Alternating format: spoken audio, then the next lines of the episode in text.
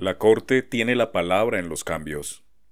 Hoy más que nunca, la institucionalidad es la garante del funcionamiento del Estado, y es la Corte Constitucional quien tiene la última palabra en las iniciativas de cambio económico.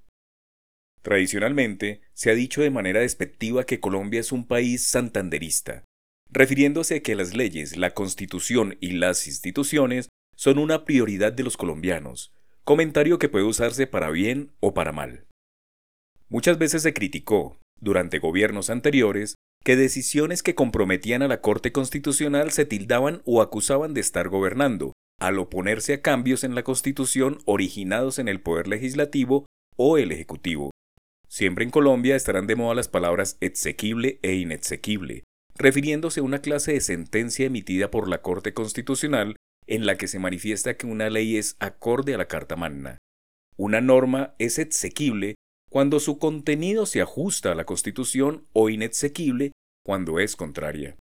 El gobierno nacional actual no ha sido la excepción en intentar modificar mucho de la estructura económica, acudiendo al Congreso y efectuando los trámites legales.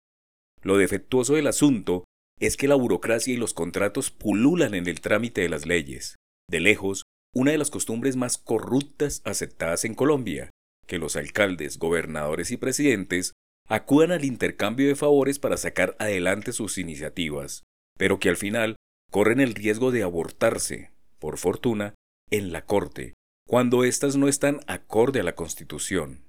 Si se mira lo que le ha pasado a la administración de Gustavo Petro, muchos de sus trámites han sido frustrados por la oportuna intervención de la Corte. Recientemente, ante la demanda de las empresas y los gremios, la Corte dejó sin piso el prohibir la deducibilidad de las regalías del impuesto a la renta, uno de los artículos que promovió la reforma tributaria aprobada el año pasado.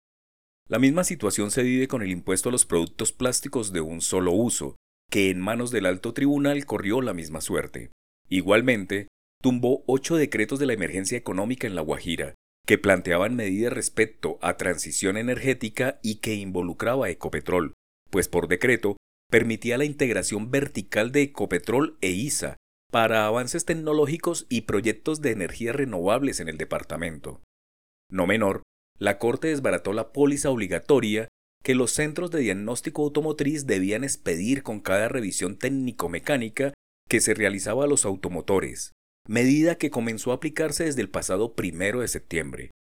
Son muchas las acciones que ha adelantado el alto tribunal y que preservan el equilibrio de poderes, al tiempo que le salen al paso a iniciativas mal hechas o que en lugar de mejorar el funcionamiento estatal, lo torpedean.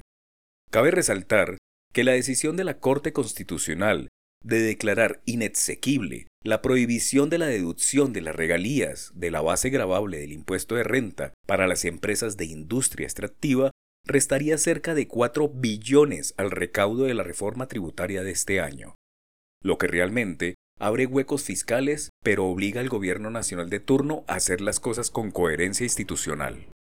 La reforma a la salud aún no está en manos de la Corte, pero según el trámite de esa iniciativa en el Congreso, mucho será el trabajo del alto tribunal si las cosas pasan como tal en el Senado. Hay que apostar para que las instituciones hagan su papel.